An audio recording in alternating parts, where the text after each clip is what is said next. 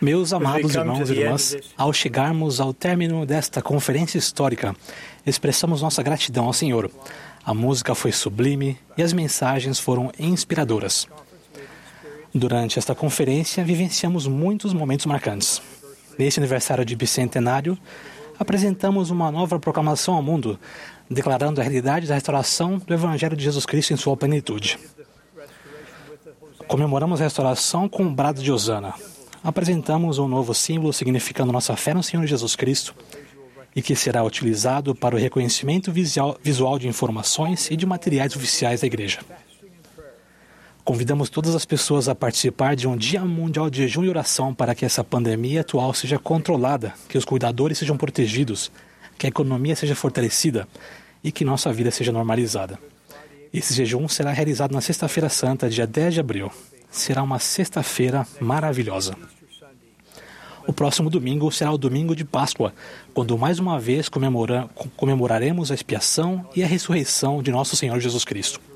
Graças à sua expiação, sua dádiva de ressurreição estará disponível a todos os que já viveram, e sua dádiva de vida eterna estará disponível a todos os que se qualificarem por meio da fidelidade às ordenanças e aos convênios feitos em seus templos sagrados.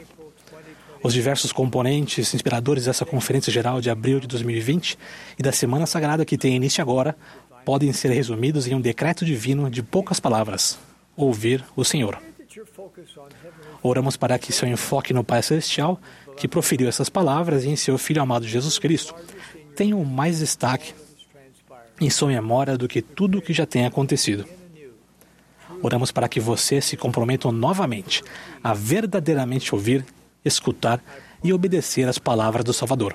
Ao fazerem isso, prometo que nosso medo diminuirá e nossa fé aumentará.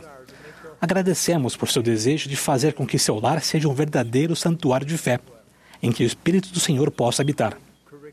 Nosso currículo de estudo do Evangelho, o Vem e Segue-me, continuará a abençoar sua, sua vida seu empenho consistente quanto a essa tarefa, mesmo durante os momentos em que vocês podem sentir que não estão sendo bem-sucedidos, mudará a sua vida, a vida de sua família e o mundo. Seremos fortalecidos à medida que nos tornarmos discípulos mais valentes do Senhor, defendendo e nos pronunciando sobre Ele onde quer que estejamos. Agora gostaria de falar sobre templos. Temos 168 templos dedicados em todo o mundo. Outros se encontram em vários estágios de planejamento e de construção.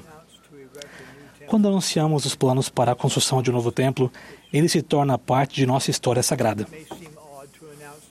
Pode parecer estranho anunciar novos templos quando todos os nossos templos estão fechados por um momento. Há mais de um século, o presidente Wilford Woodruff previu condições como as nossas conforme registrado em sua oração dedicatória do Templo de Salt Lake, proferida em 1893. Alguns de vocês devem ter visto trechos dessa oração memorável nas mídias sociais recentemente. Ouçam a súplica de um poderoso profeta de Deus. Quando teu povo não tiver a oportunidade de entrar nesta casa santa, quando estiver oprimido, e se encontrar em apuros, cercado de dificuldades, e voltar seu rosto em direção a esta tua casa santa, e pedir a ti libertação e auxílio para que teu poder seja concedido em benefício dele, suplicamos a ti que de tua santa habitação olhe para ele com misericórdia e ouça seus clamores. Ou, quando os filhos de teu povo nos próximos anos forem apartados deste lugar por qualquer motivo, e clamarem a Ti das profundezas de suas aflições e de suas tristezas, para que o alívio e libertação sejam concedidos, rogamos-te humildemente que escute seus clamores e que conceda as bênçãos que são suplicadas por Ele.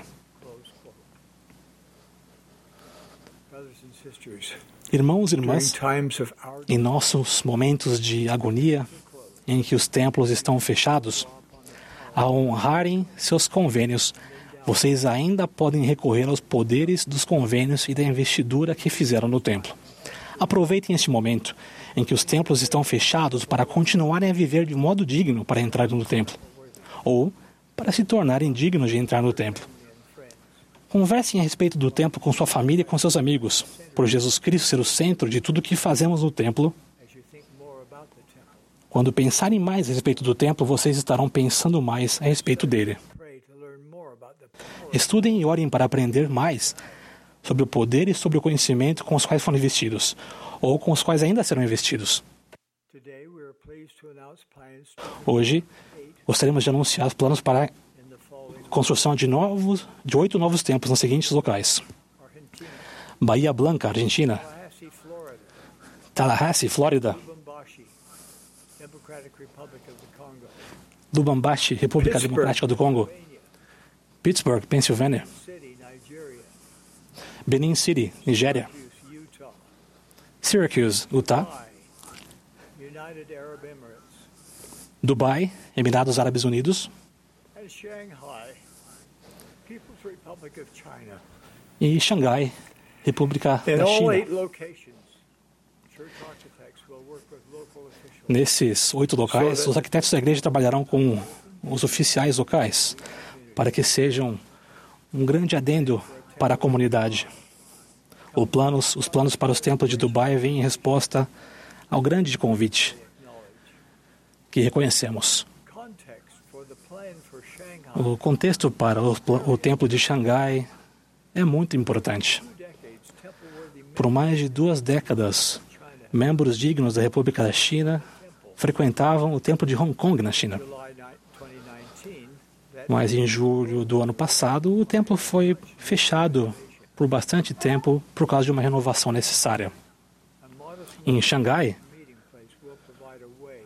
uma outra capela de múltiplo propósito proverá uma forma para que os membros da China continuem a participar das ordenanças do templo e também para as pessoas da República da China, assim como para seus descendentes ancestrais. Em todos os países, esses locais ensinam as pessoas a obedecerem e honrarem a sua lei. Ensinamos a importância da família, de serem bons pais e bons exemplos e cidadãos. Por obedecemos às leis da República da China, a igreja não manda missionários para fazer proselitismo lá. E não faremos por algum tempo. As reuniões de congregações na igreja continuarão a acontecer separadamente, com os expatriados. As coisas acontecerão da mesma forma por enquanto. As reuniões acontecerão apenas por reuniões marcadas.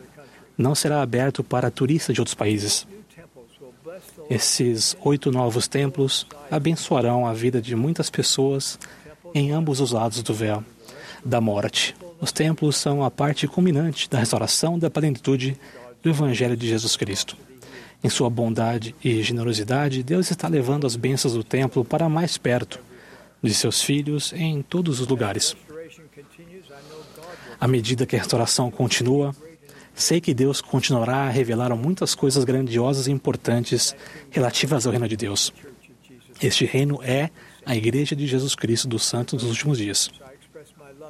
Queridos irmãos e irmãs, expresso-lhes todo o meu amor. Durante esse período de tensão e de incerteza,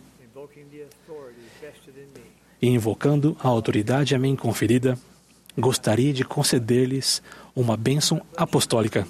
Eu os abençoo com paz e com uma fé ampliada no Senhor. Eu os abençoo com o desejo de se arrependerem e se tornarem um pouco mais semelhantes a Ele a cada dia que passa. Eu os abençoo para que saibam que o profeta Joseph Smith é o profeta da restauração do Evangelho de Jesus Cristo em sua plenitude. Se houver entre vocês ou entre seus entes queridos alguém que esteja doente, invoca uma bênção de cura condizente com a vontade do Senhor. Eu assim os abençoo, expressando mais uma vez meu amor por cada um de vocês, no sagrado nome de Jesus Cristo. Amém.